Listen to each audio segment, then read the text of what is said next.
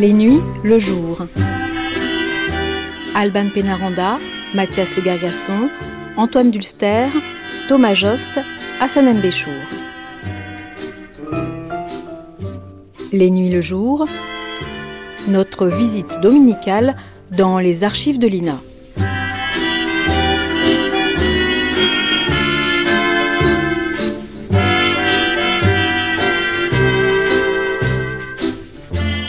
Bonjour à tous.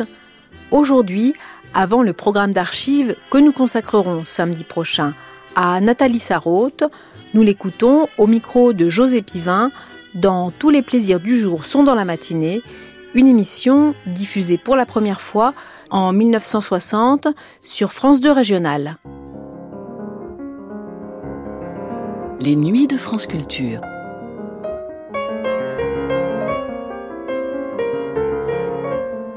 Les Nuits de France Culture, une mémoire radiophonique.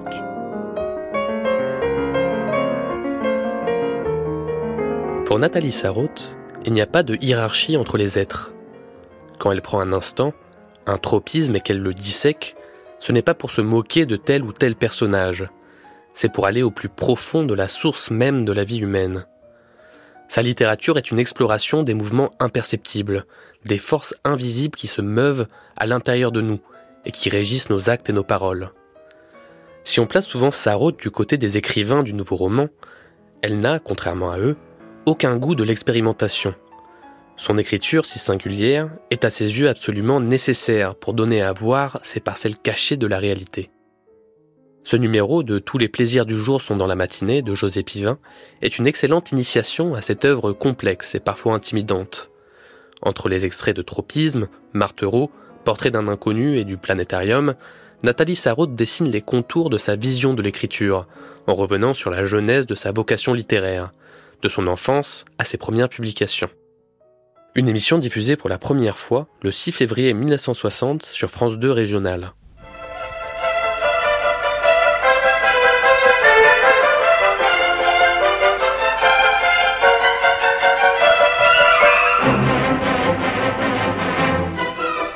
Les plaisirs du jour sont dans la matinée. Une émission imaginée et réalisée par José Pivin qui présente aujourd'hui une matinée avec Nathalie Sarraute. Des extraits des romans de Nathalie Sarraute, Portrait d'un inconnu, Martereau, Le Planétarium et quelques passages de Tropisme seront lus par Roger Coggio, Jean Negroni, Catherine Georges, Ludmilla Holz et par l'auteur. Prise de son René Cambien et Jean Pantaloni. Assistant de production Jean-Pierre Collat.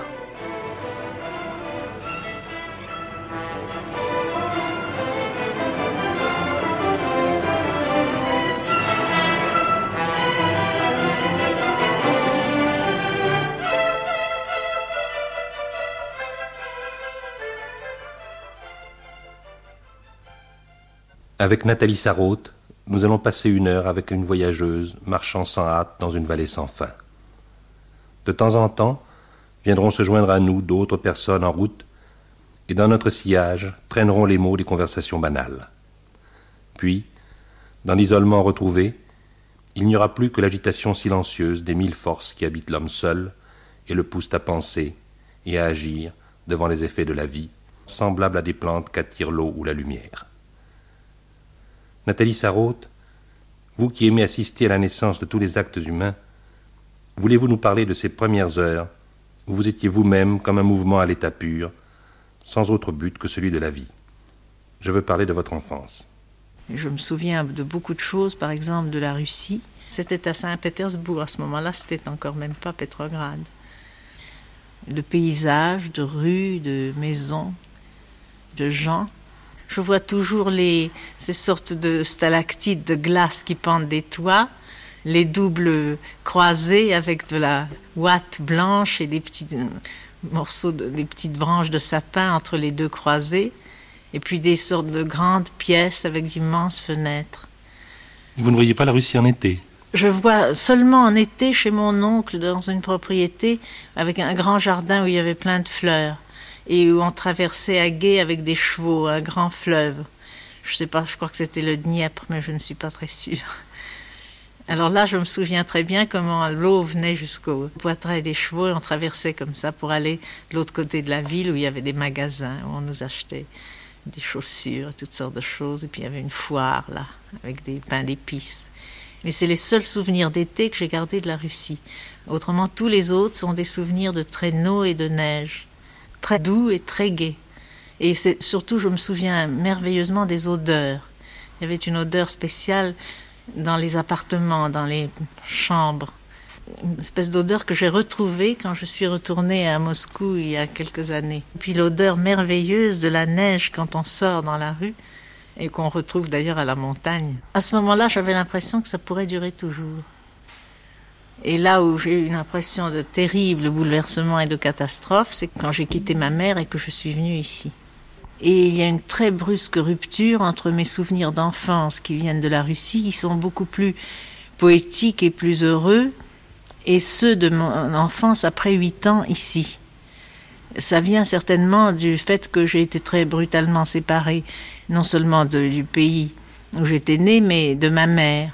Et c'est seulement quand je suis venue ici rejoindre mon père qui s'était remarié que tout a durci et que des souvenirs d'enfance ont devenu des souvenirs d'adultes, bien qu'à ce moment-là, je n'ai eu que huit ans. Il n'y a plus cette espèce de brume qui enveloppe tout cela, il n'y a pas de, cette poésie de l'enfance, cette tendresse a disparu entièrement. Alors je suis arrivée en France, alors là j'habitais avec mon père dans un quartier qui m'a donné une impression de tristesse terrible et qui était du côté de l'église d'Alésia. C'était ces petites rues où habitaient à l'époque les émigrés politiques. Lénine habitait tout, près et il y avait tous les socialistes révolutionnaires en exil. Alors là, je n'ai plus quitté Paris. Je suis allée alors dans cette école communale, rue d'Alésia, qui existe toujours. Et puis après, j'étais au lycée, au lycée Fénelon. Alors là, toutes les, choses sont très nettes, mais il n'y a plus du tout cette espèce de brume poétique et d'impression d'être protégé. Et le monde s'est quand même un petit peu ouvert à ce moment-là pour vous. Il s'est ouvert très fortement d'un point de vue tout à fait, alors euh, au point de vue des études et au point de vue intellectuel. On ne m'apprenait rien quand j'étais en Russie. Je vivais comme ça en rêvassant et en lisant des histoires. Tandis qu'ici, ça m'a énormément intéressée. Et puis comme j'étais très malheureuse à la maison, euh, au contraire, à l'école, j'ai toujours trouvé des maîtres et des professeurs qui étaient tout à fait gentils. J'ai toujours eu, par exemple, depuis l'école communale, quand je faisais des devoirs de français, j'ai toujours eu la chance de tomber sur des maîtresses qui aimaient ce que je faisais et qui s'intéressaient à moi, qui me demandaient de venir les voir, qui me demandaient de leur écrire des petites histoires qu'elles lisaient. Enfin, j'ai toujours eu cette chance de trouver au dehors des gens qui m'encouragent. Au lycée Fénelon, ça a été la même chose. Et comment écriviez-vous Qu'écriviez-vous Eh bien, j'aimais beaucoup écrire des histoires d'imagination euh, qu'on lisait, l'école communale. Euh, je me rappelle, on lisait dans d'autres classes. On disait que la petite russe écrivait des histoires qui étaient bien. on avait demandé de d'écrire, ça s'appelait Mon premier chagrin, par exemple. Et j'avais inventé une histoire sur un petit chien qui était écrasé par un train. Enfin, je me rappelle. Mais j'avais transposé dans cette histoire un autre chagrin qui était vrai.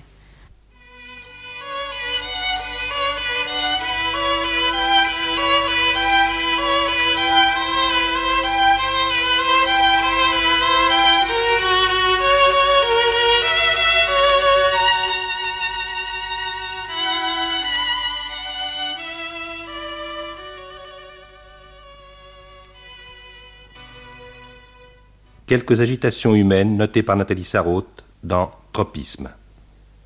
Quand il était avec des êtres frais et jeunes, des êtres innocents, il éprouvait le besoin douloureux, irrésistible, de les manipuler de ses doigts inquiets, de les palper, de les rapprocher de soi le plus près possible, de se les approprier.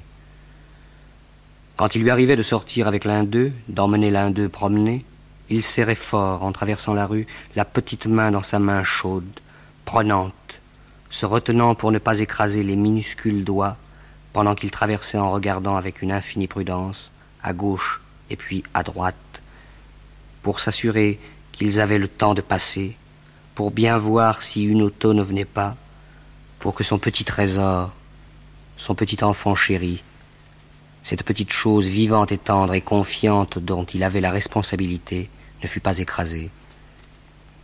Et il lui apprenait, en traversant, à attendre longtemps, à faire bien attention, attention, attention, surtout très attention, en traversant les rues sur le passage clouté, car il faut si peu de choses, car une seconde d'inattention suffit pour qu'il arrive un accident. Et il aimait aussi leur parler de son âge, de son grand âge et de sa mort. Que diras-tu quand tu n'auras plus de grand-père? Il ne sera pas là, ton grand-père, car il est vieux, tu sais, très vieux. Il sera bientôt temps pour lui de mourir. Est-ce que tu sais ce qu'on fait quand on est mort? Lui aussi, ton grand-père, il avait une maman. Ah, où elle est maintenant? Ah, où elle est maintenant, mon chéri? Elle est partie. Il n'a plus de maman, elle est morte depuis longtemps, sa maman. Elle est partie, il n'y en a plus. Elle est morte. L'air était immobile et gris, sans odeur. Et les maisons s'élevaient de chaque côté de la rue. Les masses plates, fermées et mornes des maisons les entouraient. Pendant qu'ils avançaient lentement, le long du trottoir, en se tenant par la main. Et le petit sentait que quelque chose pesait sur lui, l'engourdissait. Une masse molle et étouffante qu'on lui faisait absorber inexorablement, en exerçant sur lui une douce et ferme contrainte, en lui pinçant légèrement le nez pour le faire avaler, sans qu'il pût résister, le pénétrer pendant qu'il trottinait doucement et très sagement, en donnant docilement sa petite main, en opinant de la tête très raisonnablement, et qu'on lui expliquait comme il fallait toujours avancer avec précaution, et bien regarder d'abord à droite, puis à gauche, et faire bien attention, très attention, de peur d'un accident, en traversant le passage clouté.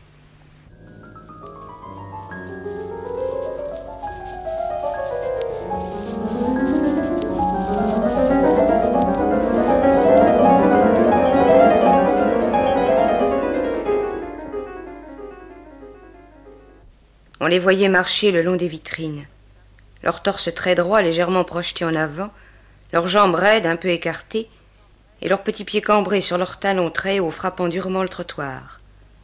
Avec leurs sacs sous leurs bras, leurs gantelets, leurs petits bibis réglementaires juste comme il faut inclinés sur la tête, leurs cils longs et rigides piqués dans leurs paupières bombées, leurs yeux durs, elles trottaient le long des boutiques, s'arrêtaient tout à coup, furetaient d'un œil avide des connaisseurs.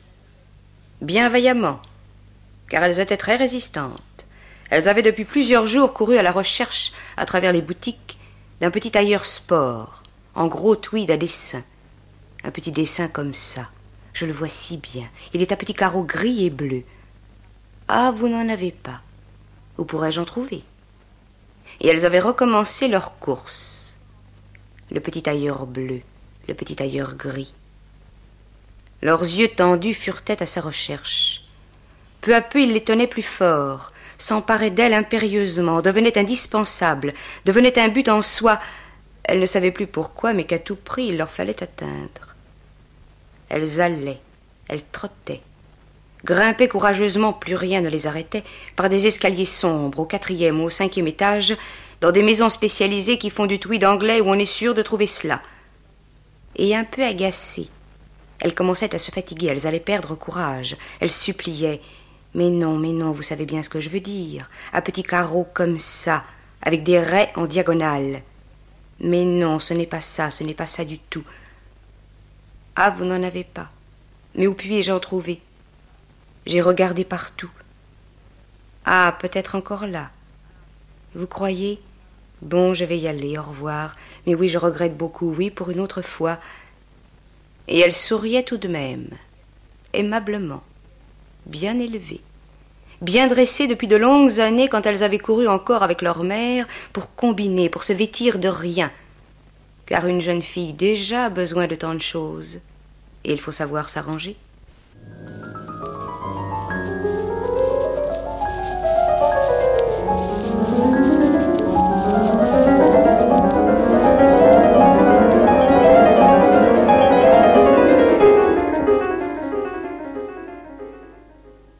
Quand avez-vous commencé à écrire?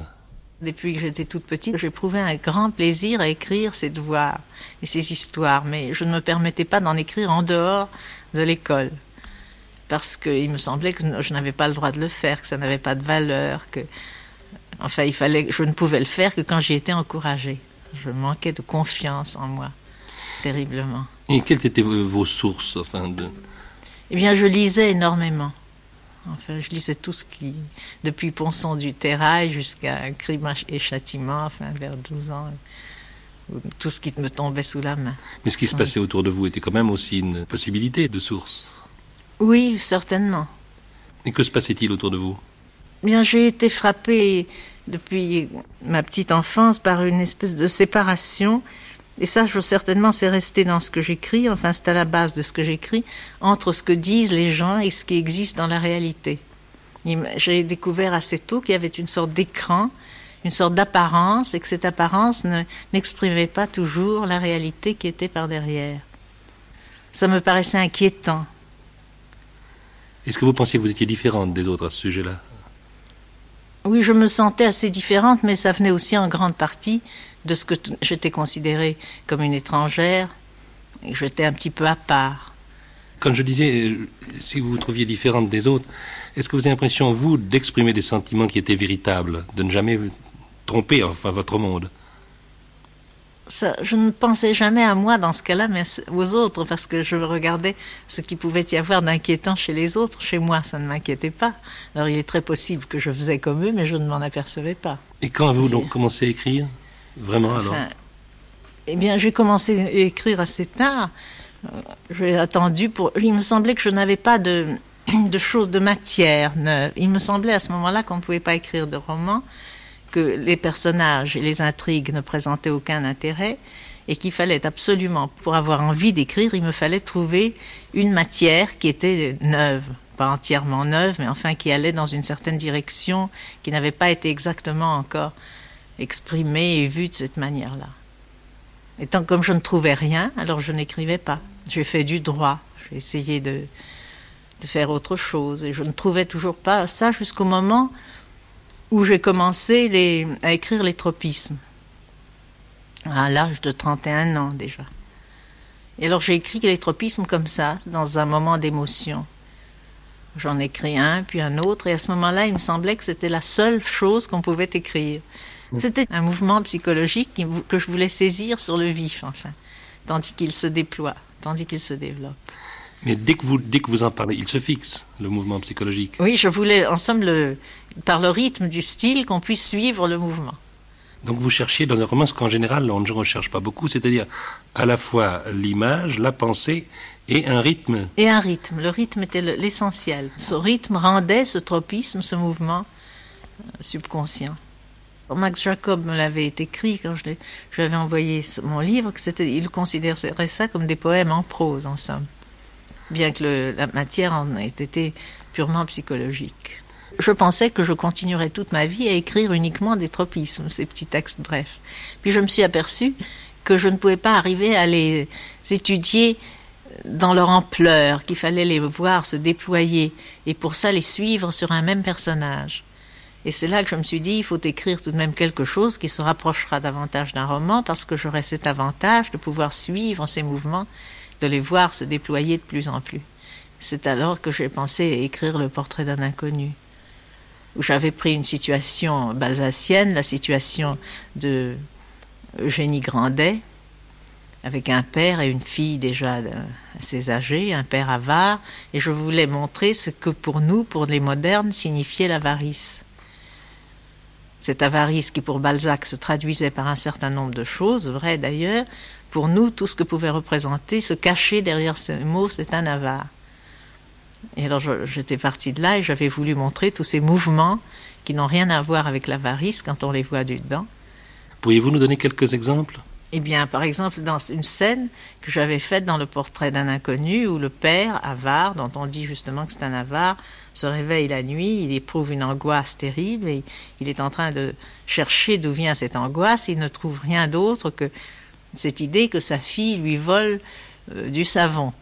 Parce qu'il est très maniaque, il se lève à la fin, il souffre tellement, il pense, ça devient une obsession, ça tourne dans sa tête, il ne peut pas dormir, il se lève et court à la cuisine et voit que la barre de savon a été fraîchement coupée.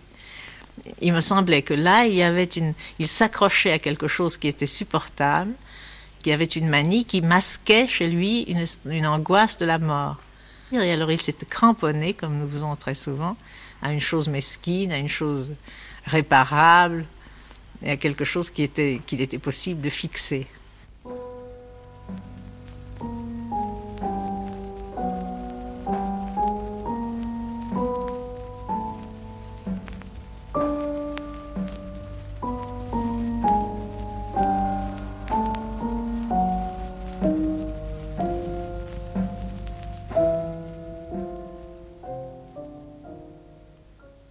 mes réveils de condamnés à mort. C'est ainsi qu'il les appelait. Ces réveils anxieux qui le faisaient se dresser sur son lit au petit jour. C'est ainsi qu'il en parlait, je m'en souviens, au temps où il mettait sa coquetterie à se parer de cela, sa sensibilité si délicate, son inquiétude de bonne aloi, mes réveils de condamnés à mort.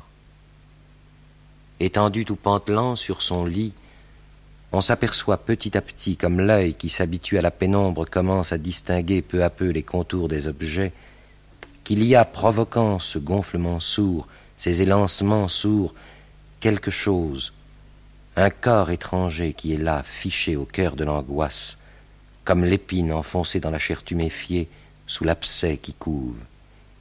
Il faut extirper cela absolument, le sortir le plus vite possible pour faire cesser le malaise, la douleur, il faut chercher, creuser, comme on fouille la chair impitoyablement avec la pointe d'une aiguille pour en extraire l'écharde. Elle est là, plantée au cœur de l'angoisse, un corpuscule solide, piquant et dur, autour duquel la douleur irradie. Elle est là. Parfois il faut tâtonner assez longtemps avant de la trouver, parfois on la découvre très rapidement. L'image, l'idée très simple d'ordinaire et même un peu puéril à première vue, d'une un peu trop naïve crudité, une image de notre mort, de notre vie. C'est elle que nous trouvons le plus souvent notre vie comprimée, resserrée sur un espace réduit, pareil à ces vies telles qu'on nous les présente parfois dans les films ou les romans, figées en un saisissant raccourci, barrées durement de date.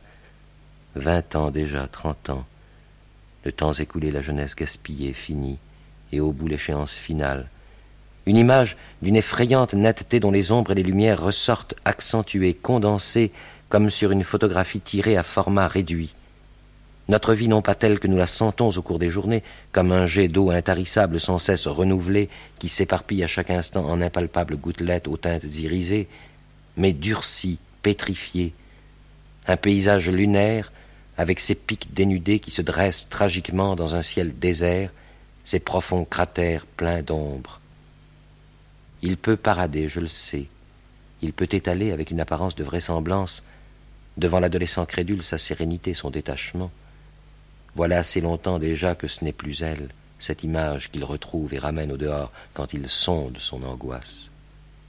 Peut-être, sentant confusément que ses forces ont diminué, n'ose-t-il plus se risquer à l'aborder de front, à la saisir et à la tenir devant lui comme il faisait autrefois, et se contente-t-il, tournant autour d'elle timidement, d'en arracher pour tromper sa douleur par-ci, par-là, une parcelle. Ou peut-être sa sensibilité est-elle devenue si grande qu'un rien, comme sur une peau délicate, suffit pour provoquer l'irritation. Ou encore, si l'on aime mieux, peut-être son angoisse est-elle maintenant si dense que la plus infime parcelle y produit, comme en un milieu sursaturé, la cristallisation? Ou bien peut-être souffre-t-il tout simplement c'est souvent un des effets de l'âge, de cette sorte d'affaiblissement que les psychiatres appellent, je crois, le rétrécissement de l'esprit, et ne peut-il plus, enfermé dans un cercle toujours plus exigu, s'attacher qu'à d'infimes détails? Où est-ce tout cela réuni?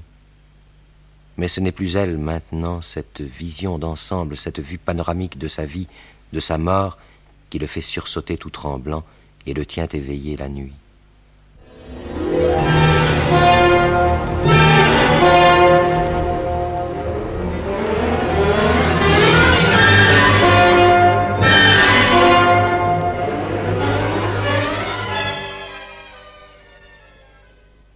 Quels sont les sujets que vous avez utilisés dans vos livres Le sujet du portrait d'un inconnu était celui-ci. Il y avait un personnage qui cherchait à découvrir ces tropismes derrière l'apparence, derrière le lieu commun. Il voulait voir ce que cela signifiait quand les gens disaient c'est un égoïste, c'est un avare. Il cherchait à découvrir tous ces mouvements secrets qui se cachaient aux yeux des gens et qui se révélaient au dehors par des actions très simples, par des dialogues très simples, qui faisaient qu'on disait d'un homme c'est un avare. Alors ces mouvements se déployaient jusqu'à la fin, et à la fin apparaît un personnage qui est le personnage du roman traditionnel, qui lui ne se laisse pas décomposer en tropisme. Il est l'homme carré, l'homme du dehors. Il a un nom alors que les autres n'en ont pas, parce que les autres ne sont que ses réceptacles ou ses mouvements se déploient. Lui a un nom, une profession, il épouse cette fille, la fille de l'avare. Il s'appelle Dumontet. Et alors, il est, impossible, il est indestructible. Il s'impose avec une telle force que le personnage qui cherchait à décomposer tout le monde en tropisme, devant lui, s'arrête et est obligé de renoncer. en somme, il bat en retraite devant le personnage tel que tout le monde a l'habitude de le voir. Alors, le roman suivant, c'était Martereau. Je partais de mon aboutissement du portrait d'un inconnu. Le Martereau qui apparaît au début comme aussi quelqu'un d'extrêmement fort et qu'on ne peut pas, qui n'a pas de tropisme, qui est un homme ce qu'on appelle normal et qui est entièrement exprimé par ses actes, comme sont les gens, comme nous apparaissent les gens dans la vie courante ou dans les romans habituels. Peu à peu, il se défait. Au contact des autres, rempli eux de tropisme, il commence à s'agiter à son tour. Et à la fin, Martereau se défait. Et alors, dans le dernier livre, Le Planétarium, comme là, je suis déjà tout à fait convaincu que tout le monde est plein de tropisme, ce dont je n'étais pas absolument sûr quand j'avais écrit Portrait d'un inconnu. Tous mes personnages sont pleins de tropisme, et alors il ne s'agit que de voir ce jeu constant entre le tropisme et son expression au dehors, entre le dialogue et ce mouvement intérieur qui prépare le dialogue. Un extrait du livre Le Planétarium, il s'agit d'un jeune homme qui voudrait occuper l'appartement de sa tante. Attention, grand fou. Qu'est-ce qui lui prend? Attention, il va tout renverser, il va me faire mal, il va me décoiffer. Elle s'écarte. Elle le repousse légèrement comme autrefois quand il était enfant, quand il entrait ainsi en courant, quand il se précipitait sur elle et l'embrassait trop fort. Mais il ne se tient plus, il a envie de la serrer dans ses bras, de la soulever et de la faire tourner avec lui. Allons, ma petite tante Berthe, Réjouissons-nous tous ensemble, soyons heureux. Nous avons une veine inouïe, c'est extraordinaire ce qui nous arrive, un vrai miracle, un concours de circonstances étonnant. On peut faire un échange avec le voisin des Bretés, leur voisin de palier, il quitte Paris, il veut un petit pied-à-terre dans notre quartier, et chez lui c'est vraiment épatant, un vrai bijou, deux grandes pièces claires. Au premier, sur une grande cour avec un arbre, un tilleul. C'est en parfait état, dans une belle vieille maison. Il y a de grands placards, un débarras où on peut installer une salle de bain. Pour nous, il est évident que c'est trop petit. Dans quelque temps, il faudrait recommencer. Mais pour vous, tante Berthe, on a pensé, il faut absolument que vous le voyiez. Elle se tait. Elle a son air bougon, son visage lourd, figé, son regard fermé, buté. Mais il ne faut pas se décourager. Il se penche vers elle, il pose la main sur sa main qui serre l'accoudoir du fauteuil. Il se sent toute la patience d'un bon maître d'école qui veut expliquer un problème à un enfant récalcitrant, assez mal doué. Allons, ne perdons pas courage, on va y arriver, essayons de reprendre tout cela un peu autrement. Écoutez-moi, tante Berthe, parlons sérieusement, c'est une occasion unique. Cela ne se reproduira jamais, ce serait absurde pour vous de refuser. Rappelez-vous quand vous avez eu ces étouffements, les brettés. Vous savez comme ils sont gentils, ils seront tout près de vous, sur le même palier. Ici, vous vivez dans deux pièces, les trois autres ne vous servent à rien. Vous avez dit vous-même que vous n'y mettiez jamais les pieds. C'est pour vous ce que je dis là. Pour nous, bien sûr, vous savez bien ce que ce serait. Mais pour vous aussi, tante Berthe, croyez-moi. Tôt ou tard, vous serez obligé de changer. Elle ne dit rien. Elle tient ses yeux braqués sur lui. Mais ce regard ne lui fait plus peur. Le temps est loin où ce regard, comme le projecteur qui fouille l'obscurité pour découvrir le fuyard, le clouait sur place tout ébloui. Il se sentait perdu. Pas de salut, il était pris, un être vil, ignoble, répugnant. Maintenant il est protégé. Maintenant quelque chose surgit qui s'interpose entre ce regard et lui. Une image, celle d'une masse sombre, d'une silhouette au contour très estompé qui se meut à ses côtés dans une allée. Il sait qui c'est, bien sûr. Il pourrait répondre aussitôt si on le lui demandait. C'est Berthier. Mais il ne prononce en lui-même aucun nom. Quel visage avait Berthier? Et le visage serait là tout de suite. Un visage rose, au nez retroussé, à la large bouche un peu épaisse, aux grands yeux limpides et innocents. Qui était Berthier? Berthier était son camarade de lycée. Quel lycée? La Canale. Quel air avait-il, quelle impression faisait-il ce Berthier? C'était un garçon timide, effacé. Il avait l'air par moments comme un peu hébété. Monsieur Lamiel, le professeur de philo, lui avait dit dans un moment de colère Vous êtes idiot. Mais il était très fin, il avait des divinations. Que faisiez-vous tous les deux dans cette allée? Nous traversions le Luxembourg, nous allions prendre le train à la gare de Port-Royal pour rentrer au lycée. Nous venions de déjeuner chez tante Berthe. Elle nous avait gavés de tous ces bons petits plats. Nous étions un peu ensommeillés, un peu congestionnés. Il faisait chaud, l'allée était ensoleillée. Tout cela et bien d'autres images, d'autres renseignements plus précis et détaillés sont là, par derrière, tout près, comme des fiches placées l'une derrière l'autre dans un fichier. Mais ces fiches, il ne les sort pas. Il n'a pas besoin de le faire en ce moment, il sait ce qu'elles contiennent en bloc, assez vaguement et cela suffit. Ce qu'il fait sortir maintenant, c'est cette silhouette au contour flou, marchant à son côté dans l'allée. Il n'entend que sa voix, non, pas même la voix, juste les mots que la silhouette presque effacée a prononcés. Elle s'est arrêtée brusquement dans l'allée, elle a dit Tu sais, ta tante est dure, elle est méprisante. Comme ça, à propos de rien, comme une simple constatation. Stupeur. Ma tante, méprisante. Dure. Ma tante. Oui, dure. Elle a l'air méprisant. Les mots résonnaient comme résonnent aux oreilles du mineur enseveli les coups de pioche des sauveteurs. Il était délivré, sauvé, étreinte, larmes de joie. On l'entourait. Votre tante est dure. Elle est méprisante. C'est un fait. Elle est ainsi. C'est sa nature. Maintenant, il n'a qu'à appeler. Aussitôt, on accourt de tous les côtés. Elle est cernée, capturée. Toute une foule rassemblée autour d'elle la contemple. On la montre du doigt, voyez, elle est dure, méprisante. Il pose sur elle un regard calme, sévère. Ce n'est pas la peine de me regarder comme ça, ma tante. Ce que je vous dis là n'a rien de choquant, vous auriez tort de refuser. Ce serait mauvais pour vous et pas gentil pour nous, je vous assure, ça n'aurait pas de sens.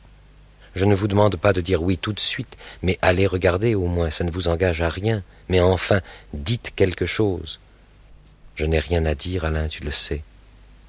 Je l'ai déjà dit à ton père, je n'ai même pas besoin de regarder. C'est tout décidé. Lourde, inerte, toute tassée sur elle-même, énorme masse immobile couchée en travers de son chemin. Il a envie de la pousser pour la déplacer, de cogner dedans à grands coups de poing, de pied pour la faire bouger. Mais bien sûr, sa voix siffle comme un chalumeau qui essaie de forcer un épais mur d'acier. Bien sûr, que je suis donc idiot, brave imbécile que je suis, bien sûr que vous ne voulez pas. Pas même aller regarder, il fallait s'y attendre, il suffit qu'on vous demande quelque chose, c'est fini, il n'y a rien à faire, vous ne pouvez pas céder. C'est comme le jour où je vous ai demandé pour ce copain. Ce n'était pas une blague, il crevait de faim. De vous-même, vous l'auriez peut-être aidé, mais c'est de voir quelqu'un. Mais vous savez, je vous préviens, vous n'avez pas le droit, il y a les lois, heureusement. Il n'est pas seul. Tout le monde est à ses côtés, il a pour lui tous les braves gens. On extirpe, on arrache les parasites qui étouffent tout ce qui doit croître, tout ce qui veut vivre, qui absorbe inutilement la jeune sève qui monte. Vous savez que c'est interdit, vous savez que vous n'avez pas le droit. L'indignation, la rage font trembler sa voix. Vous n'avez pas le droit de faire ça. La loi elle-même protège. En ce moment, quand il y a tant de jeunes gens, la loi, vous m'entendez, vous interdit. Elle a l'air de s'animer un peu. Elle hoche la tête lentement les sourcils relevés, l'œil narquois, presque amusé. Ah, vraiment? Une grosse masse lourde pèse sur lui, l'enfonce. Il étouffe, il veut vivre, il se débat. Eh bien, vous verrez, vous ne pourrez pas rester ici, vous serez forcé. Il cogne de toutes ses forces, on vous forcera. Mon beau-père, la fureur l'assourdit, il perçoit comme s'il venait de loin ses propres mots. Il connaît votre propriétaire, il va lui dire. Je vais lui demander. Il entend, tandis qu'il court vers la porte d'entrée, qu'elle crie enfin à son tour très fort. Mais fais le don. Fais-le, tu en es capable. Ça ne m'étonnera pas de toi.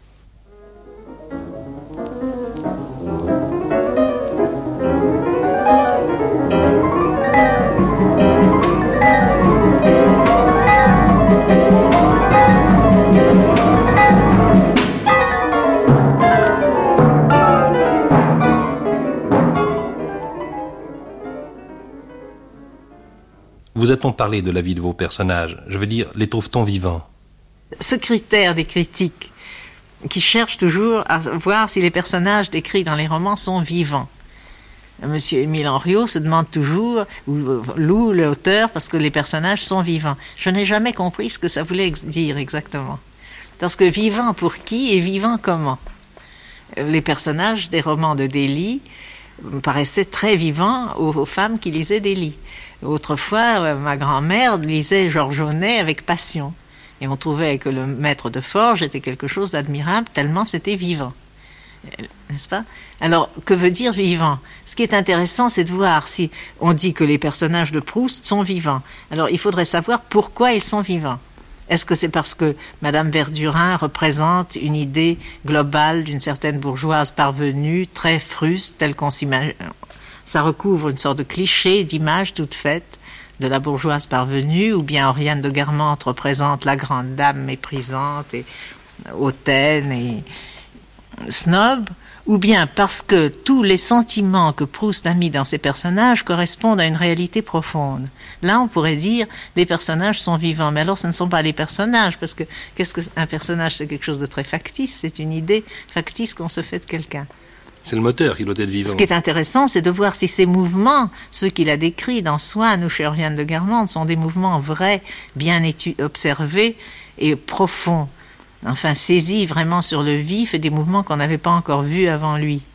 Mais de voir si globalement un personnage paraît vivant, c'est généralement c'est qu'il représente une sorte d'image, je ne sais pas, une poupée du musée Grévin.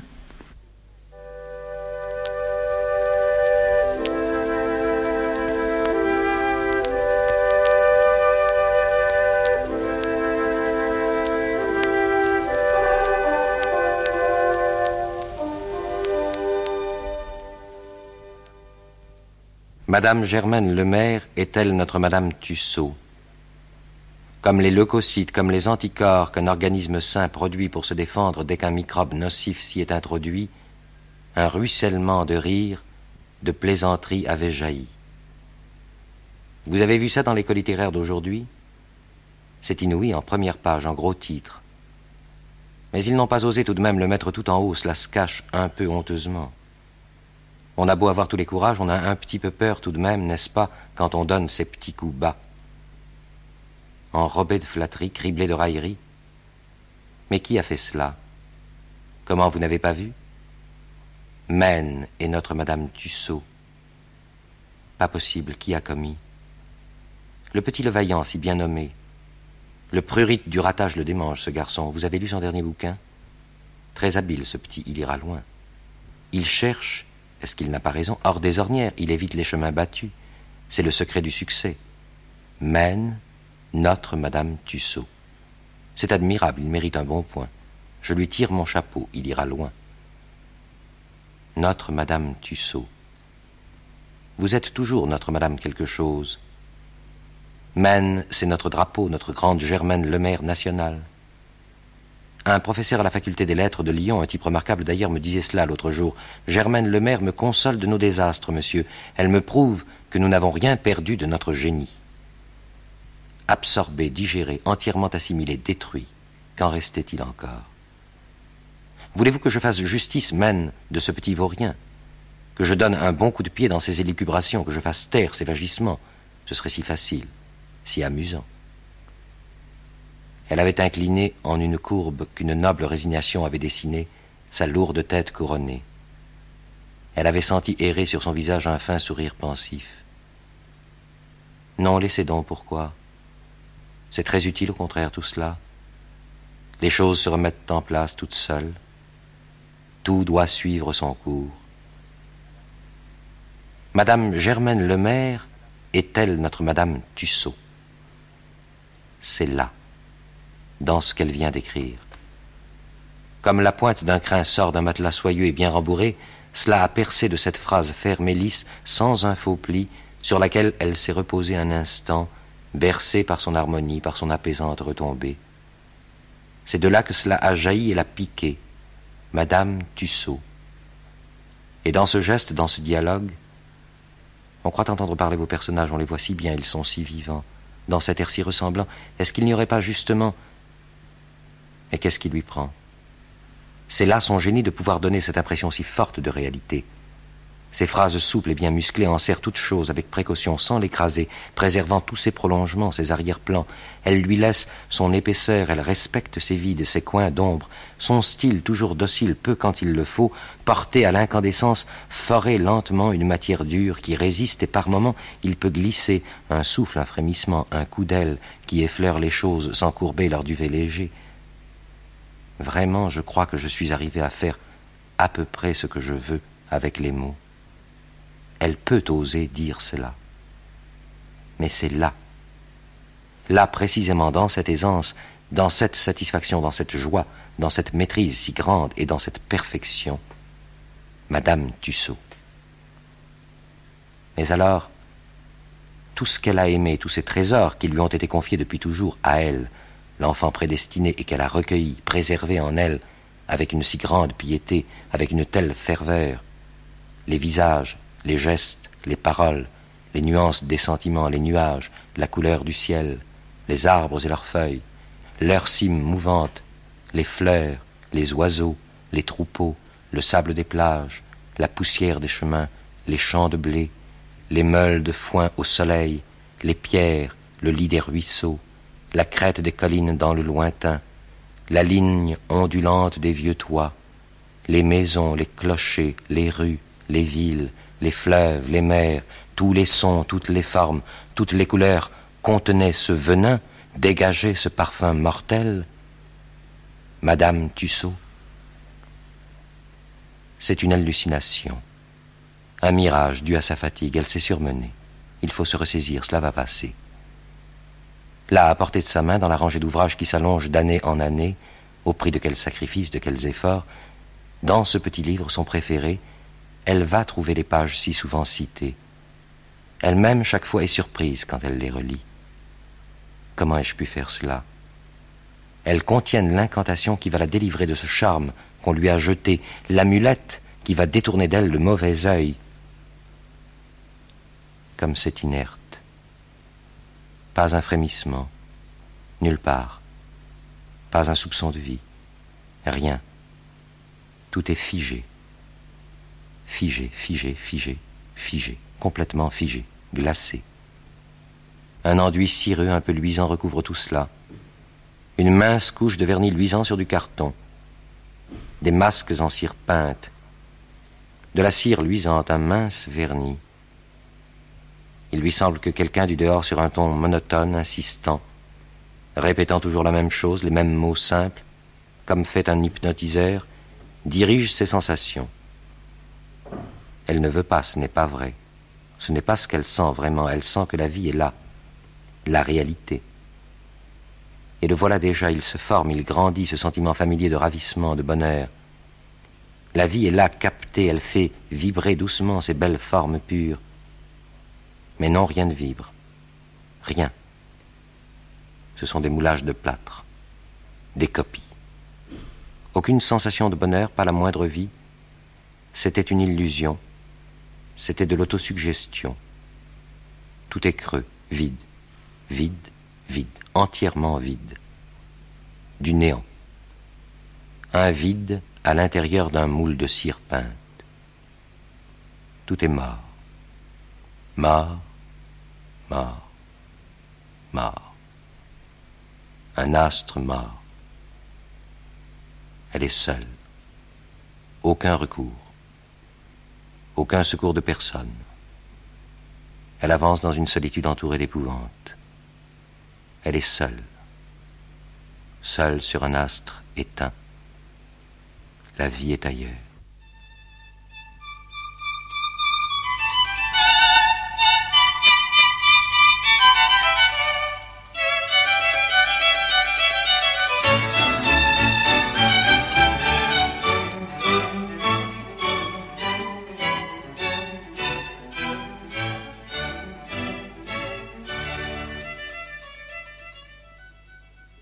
Je voudrais vous demander quelle peut être l'opinion que, que vous avez l'impression qu'ont vos lecteurs. Bien, je ne sais pas.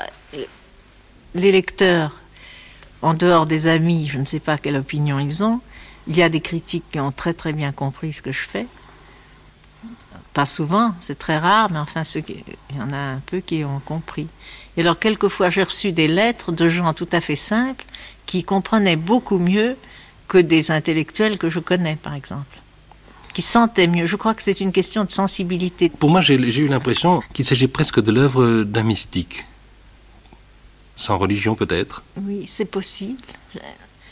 En tout cas, je n'ai jamais compris quand on m'a reproché que c'était des choses sordides ou mesquines. Moi, je ne les voyais pas comme ça. Pour moi, c'était la source vivante, enfin qui était souvent dégradé, qui était avili. C'est-à-dire que j'arrive à ce, ce, niveau de la conscience où la chose me paraît difficilement, on peut difficilement être impure.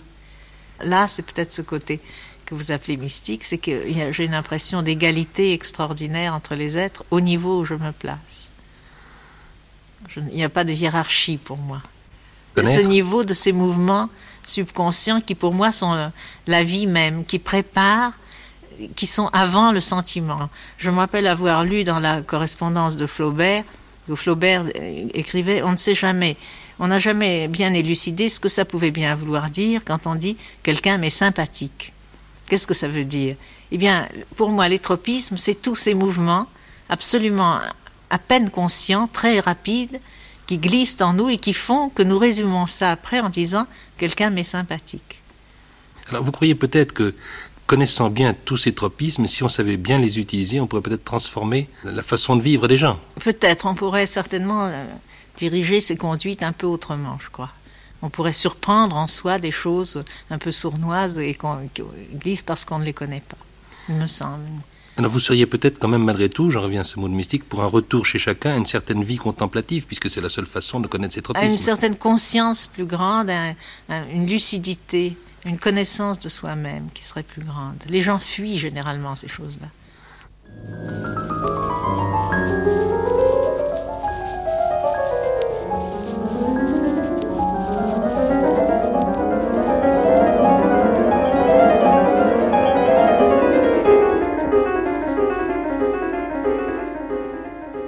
Encore la vie humaine vue des deux côtés de la barricade. Dans l'après-midi, elles sortaient ensemble, menaient la vie des femmes. Ah, cette vie était extraordinaire. Elles allaient dans des thés, elles mangeaient des gâteaux qu'elles choisissaient délicatement d'un petit air gourmand, éclairs au chocolat, babas et tartes. Tout autour, c'était une volière pépiante, chaude et gaiement éclairée et ornée. Elles restaient là, assises, serrées autour de leur petite table, et parlaient. Il y avait autour d'elle un courant d'excitation, d'animation, une légère inquiétude pleine de joie, le souvenir d'un choix difficile dont on doutait encore un peu. Se combinerait-il avec l'ensemble bleu et gris? Mais si pourtant il serait admirable. La perspective de cette métamorphose, de ce rehaussement subit de leur personnalité, de cet éclat. Elle, elle, elle, toujours elle, vorace, pépiante et délicate. Leur visage était comme raidi par une sorte de tension intérieure. Leurs yeux indifférents glissaient sur l'aspect, sur le masque des choses, le soupesaient d'un seul instant. Était-ce joli ou laid? Et puis le laissaient retomber. Et les phares leur donnaient un éclat dur, une fraîcheur sans vie. Elles allaient dans des thés. Elles restaient là, assises pendant des heures, pendant que des après-midi entières s'écoulaient. Elle parlait. Il y a entre eux des scènes lamentables, des disputes à propos de rien. Je dois dire que c'est lui que je plains tout de même, quand même. Combien? Mais au moins deux millions. Et rien que l'héritage de la tante Joséphine. Non, comment voulez-vous? Il ne l'épousera pas. C'est une femme d'intérieur qu'il lui faut, il ne s'en rend pas compte lui-même. Mais non, je vous le dis, c'est une femme d'intérieur qu'il lui faut, d'intérieur, d'intérieur. On leur avait toujours dit. Cela, elle l'avait bien toujours entendu dire.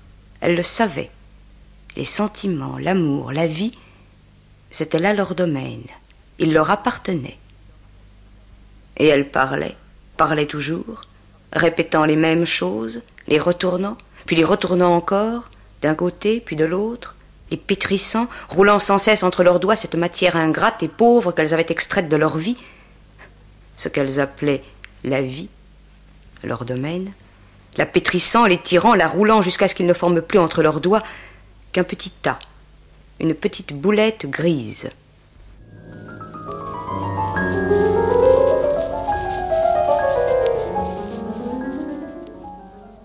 Le matin, elle sautait de son lit très tôt, courait dans l'appartement, âcre, serrée, toute chargée de cris, de gestes, de halètements de colère, de scènes.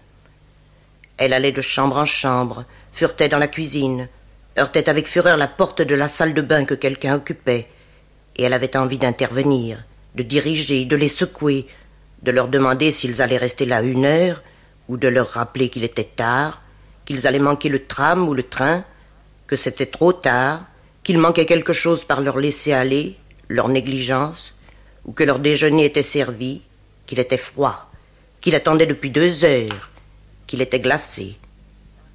Et il semblait qu'à ses yeux il n'y avait rien de plus méprisable, de plus bête, de plus haïssable, de plus laid, qu'il n'y avait pas de signe plus évident d'infériorité, de faiblesse, que de laisser refroidir, que de laisser attendre le déjeuner.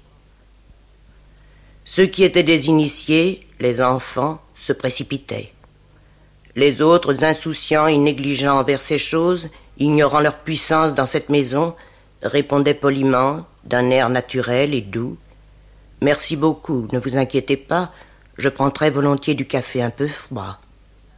Ceux-là, les étrangers, elle n'osait rien leur dire, et pour ce seul mot, pour cette petite phrase polie par laquelle il la repoussait doucement, négligemment, du revers de la main, sans même la considérer, sans s'arrêter un seul instant à elle, pour cela seulement, elle se mettait à les haïr.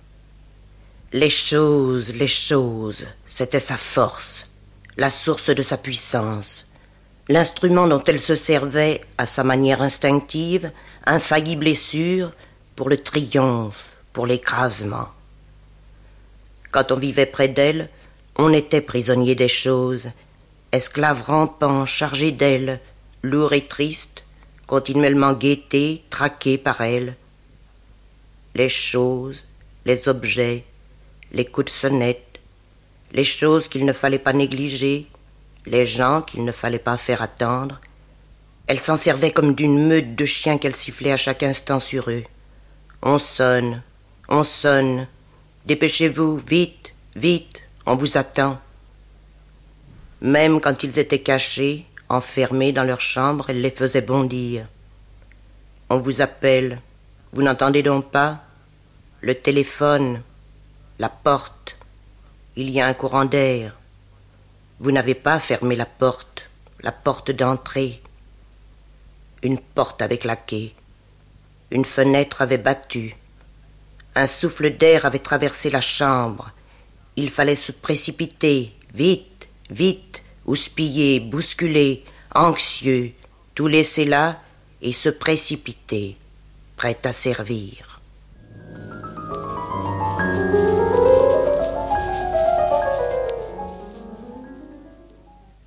Ils étaient venus se loger dans des petites rues tranquilles derrière le Panthéon, du côté de la rue Gay-Lussac ou de la rue Saint-Jacques, dans des appartements donnant sur des cours sombres, mais tout à fait décents et munis de confort.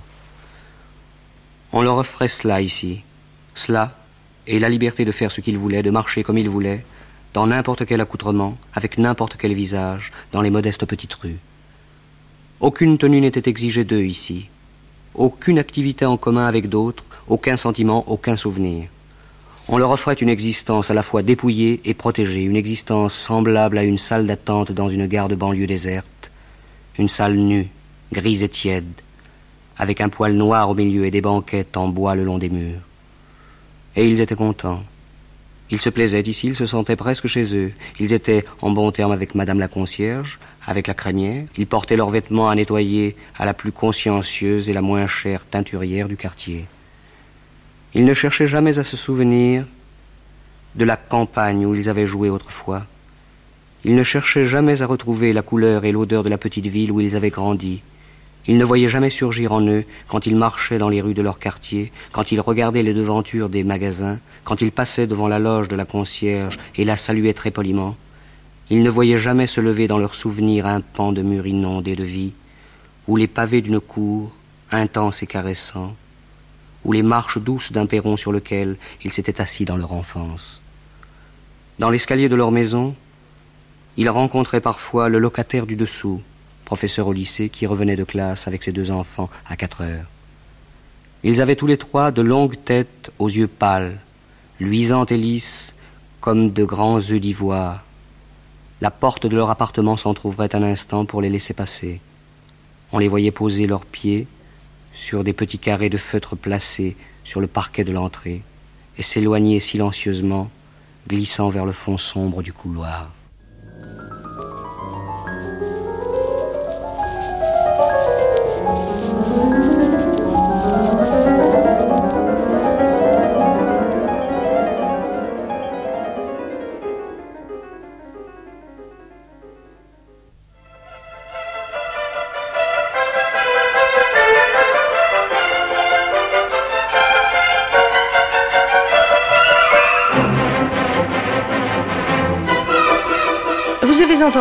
Tous les plaisirs du jour sont dans la matinée.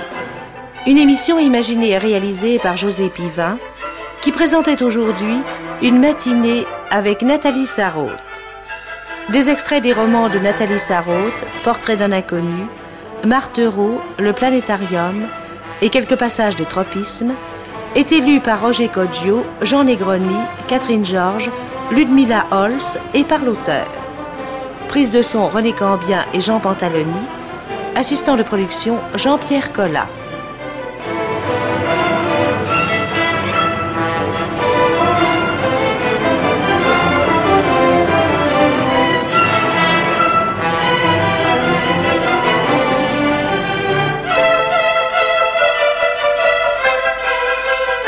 C'était Tous les plaisirs du jour sont dans la matinée, une émission de José Pivin avec Nathalie Sarraute, diffusée pour la première fois le 6 février 1960 sur France 2 Régional.